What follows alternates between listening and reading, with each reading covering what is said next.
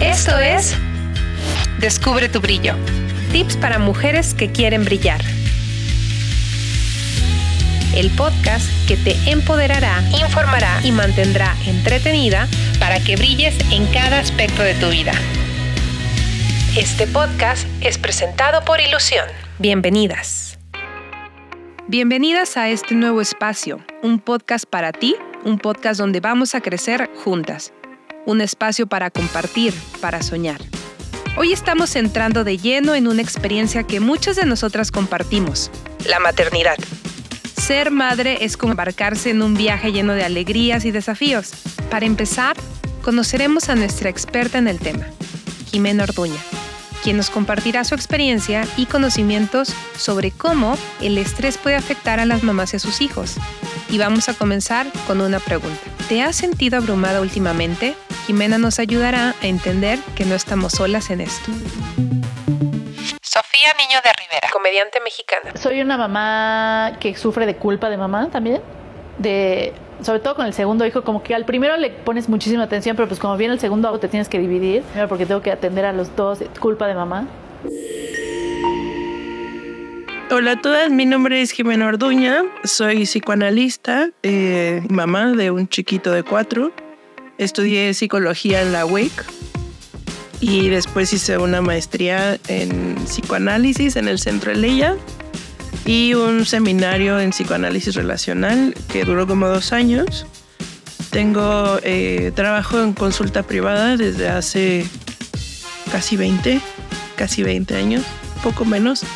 Em, tuve experiencia en trabajando en kinder también, un par de años. Y bueno, trabajo en particular con adolescentes y adultos, con la idea, la verdad, de crear eh, adultos sanos, ¿no? O sea, mi, primer enfoque iba a ser trabajar con niños, pero, pero el problema casi siempre somos los papás.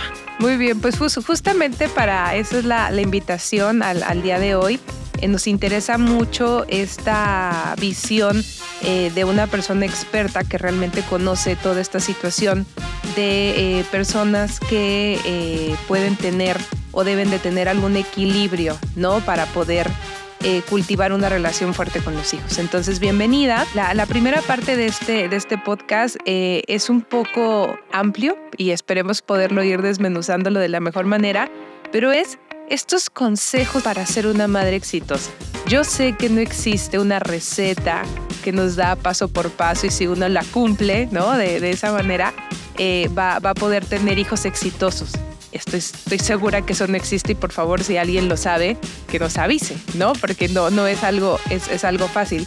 Sin embargo, creo que sería muy interesante poder saber cómo podemos lidiar con el estrés de la maternidad, ¿no? O sea, probablemente ese sea un éxito, ¿no? Un caso de éxito de una mamá, ¿no? Que, que sabe lidiar con, con, el estrés para poder tener, eh, pues para poder ser esa mamá que muchas veces los hijos esperan, la sociedad espera, ¿no? La familia espera. Entonces, ¿tú, tú qué crees que, que podríamos hablar, ¿no? Este estrés que es parte natural de la maternidad cómo aprender a identificarlo y lo más importante, cómo aprender a manejarlo de una manera saludable. Primero me gustaría aclarar que el éxito en la maternidad tiene que ver más con cada quien, ¿no? O sea, no hay algo en particular en donde si llegas a un punto ya eres exitoso, ¿no? A lo mejor el éxito de, de, algunas es quedarse en casa y estar full time con los hijos y el éxito de otras es combinar trabajo y, o sea, como diferentes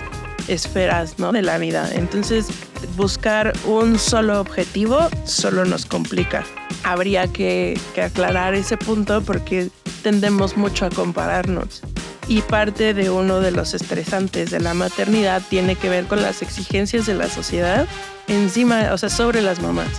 Entonces, para ser una mamá exitosa, entre comillas, de acuerdo a, lo que la sociedad eh, exige, tienes que estar arreglada, tienes que estar feliz todo el tiempo, ¿no? Tienes que ser dulce y tierna con tu hijo todo el tiempo, está prohibido gritar, prohibido alterarse, y entonces eres una gran mamá y aparte hay que jugar con los hijos y verse guapa y trabajar y ser productiva, ¿no? Una lista de, de cosas que la verdad es que, pues en la realidad son imposibles.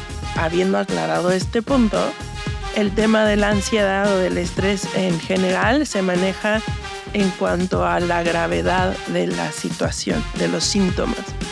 Nosotros, sobre todo en la Ciudad de México, estamos acostumbrados a vivir con cierto nivel de estrés. Claro. Que se requiere para sobrevivir la ciudad o la vida en general, ¿no? Hasta para sí al periférico. Entonces el tema tiene que ver o las cosas se complican cuando esto se acentúa. Dentro de la maternidad es muy particular porque bueno, tienes a tu cargo un ser vivo que depende 100% de ti. Y eh, habría entonces que identificar cuando este estrés se vuelve eh, un problema y entonces afecta al desarrollo tanto de la mamá como mamá y del niño. ¿no? Y, ya se vuelve complicado. Hay que eh, como estar atentos a la identificación de estos síntomas que tienen que ver con la ansiedad.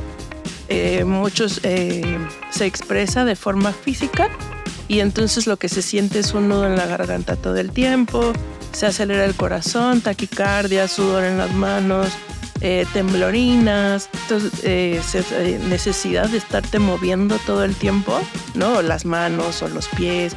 Mucha gente mueve los pies de arriba hacia abajo o tamborilea los dedos. Sí, claro. Todos estos son síntomas de ansiedad, los síntomas que se ven, ¿no? Los claro. físicos. Dentro de los que no se ven o que solo la mamá puede como percibir, tiene que ver con la alimentación, ¿no? Entonces es comer muchísimo o dejar de comer, el sueño que tenga que ver también, ¿no? O sea, como con dormir de más o, dormir muy poco, que digo, siendo una recién mamá se duerme muy poco. Claro.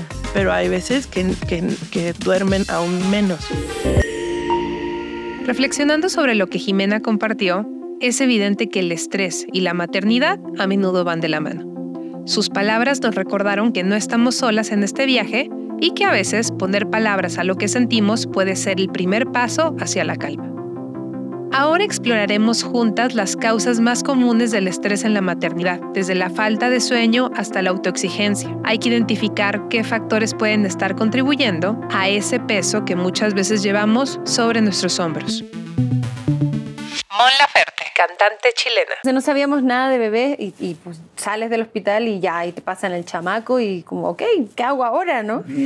Y llegamos a casa y teníamos terror de que no respirara. Nos turnábamos para que el bebé nunca estuviera sin supervisión. Entonces era como, ok, voy a dormir tres horas, vas tú, ¿no?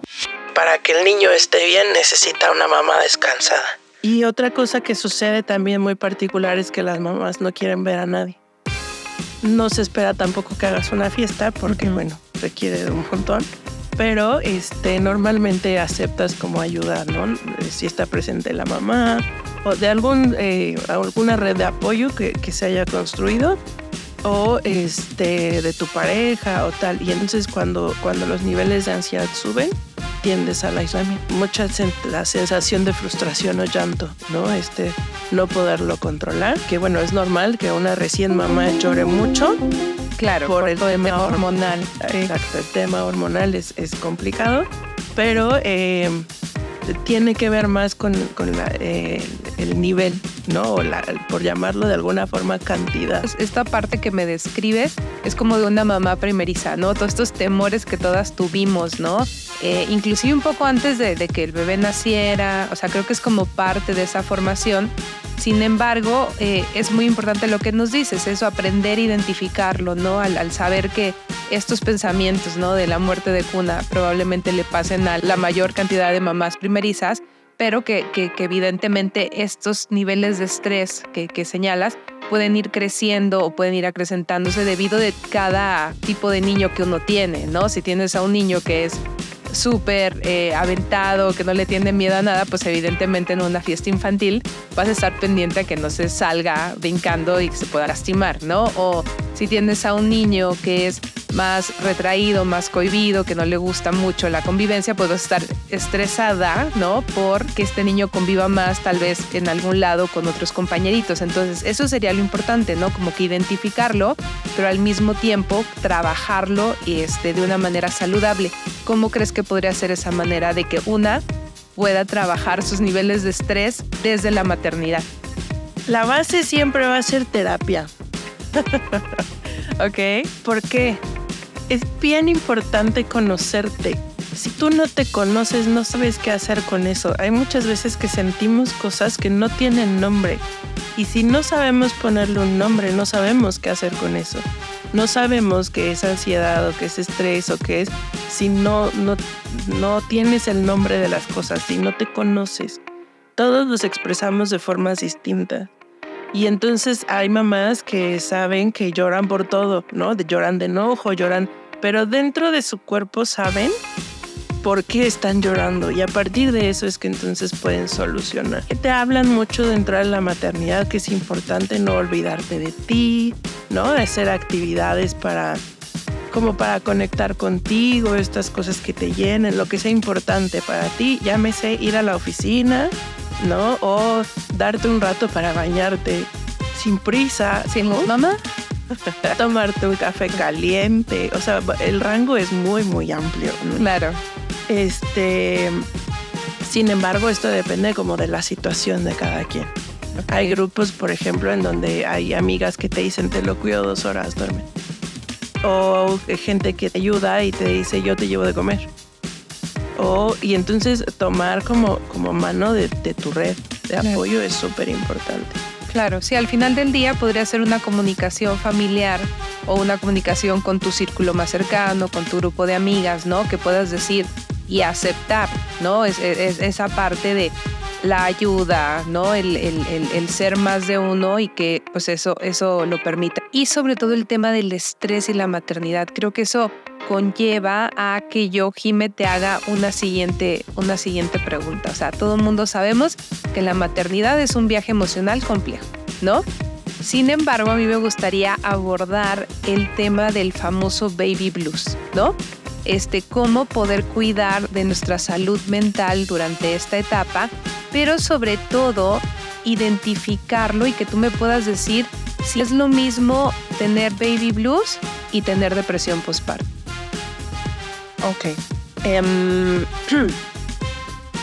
tenemos que tener muy claro que eh, cuando estamos embarazadas traemos las hormonas a tope. De hecho, eh, justo por eso es que podemos sentirnos tan bien.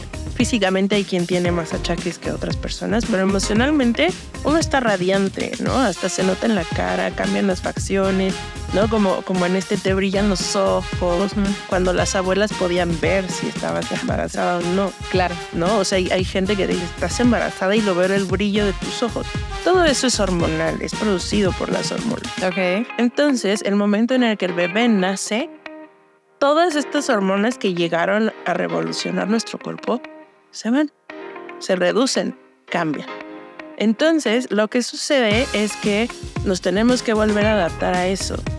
El baby blue es un tema físico y este tiene, tiene síntomas de depresión.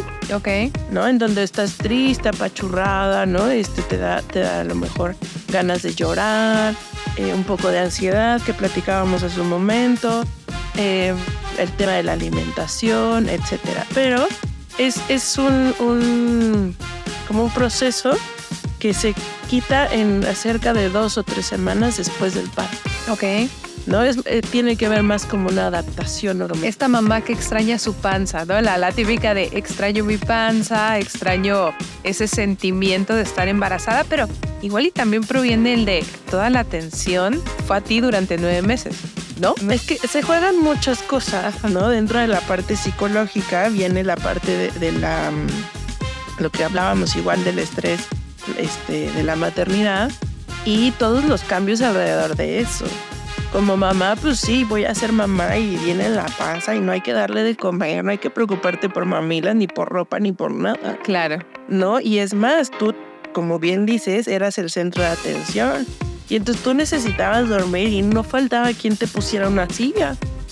Claro, o quien te acostara, o quien, quien pudiera como apoyarte en estas partes, ¿no? Incluso eh, te da, eso, la gente te cede el asiento. Claro, empezando por ahí, en el, en el, en el transporte público te dan el asiento cuando ven que estás embarazada. en cualquier fila, en la tienda, en donde sea. Sí. Es como pase, ¿no? Hasta te dan el paso, no, te brincas la fila. Claro. De donde sea te brincas la fila porque está embarazada. Totalmente. Y esto, bueno, pues también juega un papel importante. La diferencia con la depresión postparto tiene que ver con la duración Ok, y con la intensidad de los síntomas. ok. ¿no? Para eh, pasando estas tres semanas, entonces podemos hablar de una posible depresión postparto. Muchas veces algo como muy característico es que hay rechazo al bebé. Ok. No lo quieren cargar, no lo quieren ver, no, no, este, nada. ¿no? Y, y el tema no es que no quieran, es que no pueden. El cuerpo no te da para responder. Ok. ¿no? Entonces te mueres de amor, sí, o sea, es tu hijo, y, o sea, no, no habla de un, un- Es algo que, que- que no puedes controlar, tu cuerpo no, no, no, no responde. Ahí está la gran diferencia. Es importante tener, este, o sea, como conocimiento sobre esto para poder entonces eh, llevar un tratamiento, ¿no? Entonces, pensando en un tema de depresión postparto, hay que tomar un tr- tratamiento psiquiátrico. Ok. Si hablas de un baby blue no es necesario porque eh, solito pasa. Te terminas de adaptar y pasa. Sí, que son esas dos, tres semanas del terror donde crees que en tu vida vas a volver a dormir bien, ¿no? O, o corrido. Ahí está la gran diferencia. Es importante tener, este, o sea, como conocimiento sobre esto para poder entonces eh, llevar un tratamiento, ¿no? Entonces, pensando en un tema de depresión postparto, hay que tomar un tr- tratamiento psiquiátrico. Ok. si hablas de un acu. Eh, otro punto importante eh, que tiene que ver con el baby blue y, y- y se incluye también en la depresión postparto, vuelvo al punto, tiene que ver con la intensidad y la y la, el tiempo, ¿no? La duración de los síntomas. Es que eh, cuando tienes eh, eh, la impresión de tener a un ser vivo en tus brazos y ser eh, que- y si- siendo completamente dependiente de ti, impresionó mucho. Claro. No, creo que todas decimos, ay, bueno, no todas, las que queremos decimos, voy a ser mamá, quiero ser mamá, pero nadie sabe de lo que está hablando hasta que está ahí. Totalmente. Entonces también muchas veces surgen estas ideas eh, como negativas, ¿no? De decir, es que, es que, ¿cómo se me ocurrió hacer esto? Yo no puedo ser mamá, no, no puedo con esto, ¿no? No podemos renunciar, este, mejor hay que disfrutarlo lo más que podamos. Pero este, vienen estas ideas como de, de autosaboteo de alguna forma, Ujú. en donde sientes que no vas a poder. ¿Por qué? Porque no estás durmiendo. Una amiga me googleaba cuánto tiempo podía pasar sin dormir antes de morir. Y entonces, por suerte fui mamá antes que ella y entonces yo le ayudaba a calmarse. Pero, pero era eh, muy bonito, ¿no? Como decirle, no, o sea, tu cuerpo está listo para lo que viene. Y se prepara justo porque sabe, o sea, sabe lo que viene. Hay muchas curiosidades dentro de esto. El cuerpo es maravilloso y entonces, en teoría, nos crecen los pies porque nos, nos para el equilibrio. Y entonces, dentro de todo esto, algo que me parece súper importante es poder escucharnos a nosotras mismas. Claro. ¿no? Es, es redundante, pero, pero hay, que, hay que decirlo varias veces, ¿no? O sea, escucharnos y ser como muy honestas con nosotras y, y con lo que sentimos con respecto a nuestro bebé. Yo me acuerdo que, que el mío, eh, en las noches yo sabía si estaba despierto porque cambiaba el ritmo de su respiración. Ok. Y entonces yo sentía, escuchaba, no, no sé cómo llamarlo, cómo cambiaba el ritmo de su respiración y en ese momento me empezaba a salir la leche. Claro, sí. Y entonces ya era la hora de comer, ¿no? La sincronía es impresionante, es mágico. Totalmente. Y entonces, eh, justo desde ahí es que, claro que vamos a poder. El sueño interrumpido, las expectativas que nos imponemos, la sensación de no poder con todo, estas son algunas de las piedras en nuestro camino. Jimena nos animó a identificar estas fuentes de estrés en nuestras vidas y a recordar que es normal sentirnos desbordadas en ocasiones. Ahora vamos a hablar sobre la posibilidad de revertir los efectos del estrés en nuestros hijos. Si alguna vez te has sentido culpable, creo que tienes que tener claro que no has sido la única, que no hay que sentirse sola por eso y que hay una luz.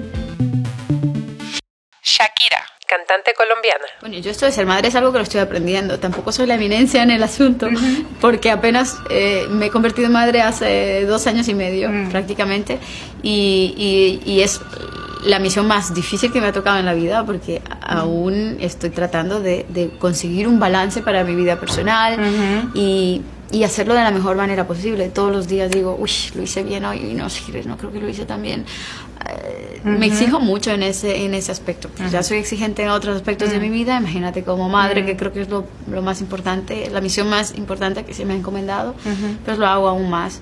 Mm, pero yo creo que todas las madres hacemos lo mejor que podemos. Hacer lo mejor que podemos es siempre, es siempre lo mejor. Yo creo... Eh, y, hacer algo para nuestros hijos es mejor que no hacer nada. Los niños aprenden de lo que ven, más que de lo que escuchan. Tú le puedes decir a un niño 20 veces que levante la basura, pero si no te ve levantarla a ti, no lo va a hacer. No esa basura en particular, sino como un ejemplo de vida, ¿no? Este, poder eh, aprenden de esto. Si tú aprendes a comunicarte, y eh, es, más fácil para ellos hacerlo. Hay que aprender también a saber qué comunicar. Claro. ¿No? Esa podría ser como la complejidad de la situación en donde, por supuesto, con tu niño no te vas a sentir, a sentar a decirle, fíjate que me peleé con mi jefe porque es insoportable, ¿no? Pero entonces puedes aprender a decirle a tu hijo, sabes que hoy estoy muy enojado. No es contigo, tú y yo estamos muy bien. Yo estoy muy enojada. Se va a resolver. Vamos a jugar. ¿No? O sea, en lugar de desahogarte con el niño. Claro, ¿qué pasa, eh? O sea, que, que puede ser una situación de molestia por un mail que te llegó donde te regañó alguien más y, la primera reacción es me enojo con el que se me acerque, ¿no? O sea, y, si están ahí los hijos, pues ya les tocó. Claro, y los hijos pues siempre se te van a acercar, no importa, claro. gritas o pataleas, claro. Entonces es importante más allá de, de, o sea, sí, saber comunicar, o sea, volvemos a la base, la terapia, ¿no? Autoconocimiento y poder aprender a comunicarse. A los niños no les, obvio, no les vas a comunicar todo, hay que aprender a comunicarles a su tamaño, cosas que tú sepas que ellos entiendan pero ellos entienden más de lo que nosotros pensamos. Totalmente. ¿No? Entonces creo que es importante poder enseñarles esto. Muchas veces me tocan mamás que están llore y llore y el niño les dice, ¿qué tienes, mamá? Nada. No, no es lógico. Claro. Mi amor, estoy muy triste. Pero, pero, o sea, se va a pasar, no es contigo, eso es importante aclararlo siempre. Eh, tuve un problema, este, se está resolviendo, ¿no? Lo vamos a resolver. Las cosas así es la vida, se resuelven. A veces se nos olvida, y es lógico, son muchas cosas pasando al mismo tiempo. Muchas cosas que traemos preprogramadas y muchas pláticas que vimos a lo largo de nuestra vida que nos dejan fantasmas que nos rondan y nos hacen sentir mal. Pero hay que estar muy conscientes que somos modelos a seguir para ellos y que nuestro propio autocuidado puede tener un impacto positivo en su desarrollo. Llegamos a lo que todas hemos sentido como la isla, el alejamiento de todos y el no entendimiento de nadie. Y con eso un tema crucial, pedir ayuda. Muchas mamás sienten que deben de hacerlo todo solas, pero Jimena nos recordará por qué buscar apoyo no es una debilidad, sino es un acto de amor hacia nosotras mismas y nuestras hijas e hijos. Aislinn Derbez, actriz mexicana. Y yo creo que lo más complicado de ser mamá es, es la parte social, fíjate. Por la parte social del cómo ser, del deber ser, del qué dirán, del me tengo que ver como la mejor mamá y además la mejor eh, empresaria y además la mejor em, haciendo todas estas eh, campañas sociales. O sea, como que está cabrón hacer todo al mismo tiempo porque vas a, vas a sentir que tienes que trabajar como si no fueras mamá y tienes que ser mamá como si no trabajaras, ¿no? Y esa presión social creo que es lo que más nos cuesta trabajo y lo que más nos puede llegar a desconectar con nuestros hijos, porque lo más bonito es la relación que tienes tú con tu hijo y que es demasiado íntima y que nadie conoce ni va a conocer y que no y que nadie va a entender allá afuera, por más que quieras eh, explicarlo o exponerlo allá afuera y que allá afuera siempre vas a ser criticadas. Ni modo, nos tiene que valer un poquito esa parte social de la maternidad. Si tienes una buena comunicación con tu familia, con tus amigas, ¿no? Podría llevar a saber que lo que tú necesitas es una tarde sola en el cine y que te cuiden a tus hijas e hijos, ¿no? Alguien más. Entonces, eso sería algo muy, muy importante, ¿no? Entonces, ¿cómo establecer, ahora sería la pregunta, ¿no? De cómo establecer una comunicación efectiva con nuestros hijos. Justamente lo que, lo que señalas, esta parte de aprender a recibir ayuda, ¿no? Aprender a apoyarse de las redes que uno tiene, ya sea familia, marido, este, amigas, ¿no? Y, justo poder eh, mantener un equilibrio entre el ser madre y el ser tú mismo. ¿no? O sea, yo creo que a todos nos, nos podría recargar la pila, ¿no? Hacer como un, una renovación instantánea el hecho de poderte ir un día al cine a ver una película sola sabiendo que tus hijos los está cuidando alguien, ¿no? Este, tu mejor amiga, el papá de los niños, ¿no? las abuelas, no sé, estoy pensando como en ciertas personas. Y, que te ayuda justo a, dejar de ser la mamá de, ¿no? O sea, que, que, eso es una etiqueta que, que nosotras llegamos a, que nosotras como mamás seguramente no me van a dejar mentir, todas tenemos guardadas a una mujer que es mamá de alguien, ¿no? O sea, entonces Jimena, la mamá de, y, la tienes guardada así en, tus contactos. Entonces, esto sería algo muy interesante de, entender, ¿no? ¿Cómo no perder tu identidad? ¿No? Como mujer, ¿cómo sí ser la mamá de, póngale el nombre de, de su hijo por favor ahí, y al mismo tiempo poder seguir siendo la mujer que, eres, ¿no? Que, que, para la que llegaste a este planeta Tierra y, poder equilibrar esa parte entre ser mamá y ser tú misma. ¿Cómo, ¿Cómo crees que podríamos aconsejarle a todas nuestras expertas que nos están escuchando que pudieran tener este equilibrio tan importante para su día a día? Algo interesante creo que tiene que ver con aceptar la ayuda, sí, pero también es súper importante aprender a pedirla si nosotros no, no sabemos qué necesitamos, no sabemos qué pedir. Esa es una, ¿no? Otra es que también dentro del proceso hay que adoptar la idea de que parte de nosotras ahora también es ser mamá. Y entonces tiene mucho que ver con ver un todo y no verlo por partes. Ahí está como lo, lo complicado de la situación, el grado de dificultad. ¿no? Porque entonces es como agregar otra personalidad a todo lo que ya era, claro. que al final se remueve a la llegada de un hijo. Sea el primero, que ahí es cuando más se mueve, pero el segundo, el tercero igual te siguen removiendo cosas. Entonces mucho tiene que ver con poder justo darte estas, estos momentos como muy propios. A mis pacientes cuando, cuando les pasa esto les digo es que tienes que hacer algo que te guste, por lo menos 10 minutos al día a lo mejor son 10 minutos que cuesta mucho trabajo conseguir cuando acabas de ser mamá. Claro. Pero es, es este apapacho, es este volver a ti, escuchar música, ¿no? Etcétera. Eh, a lo mejor peinarte, pintarte las uñas, mascarillas, ¿no? Cosas así, a lo mejor. Y otra cosa importante o, que te puede como ayudar un montón es involucrar a tu hijo en lo que a ti te gusta y eso que a ti te llena. Y entonces a lo mejor disfrutas mucho una caminata en el bosque. Bueno, ponte tu fular, llévate tu carreola y ve a caminar.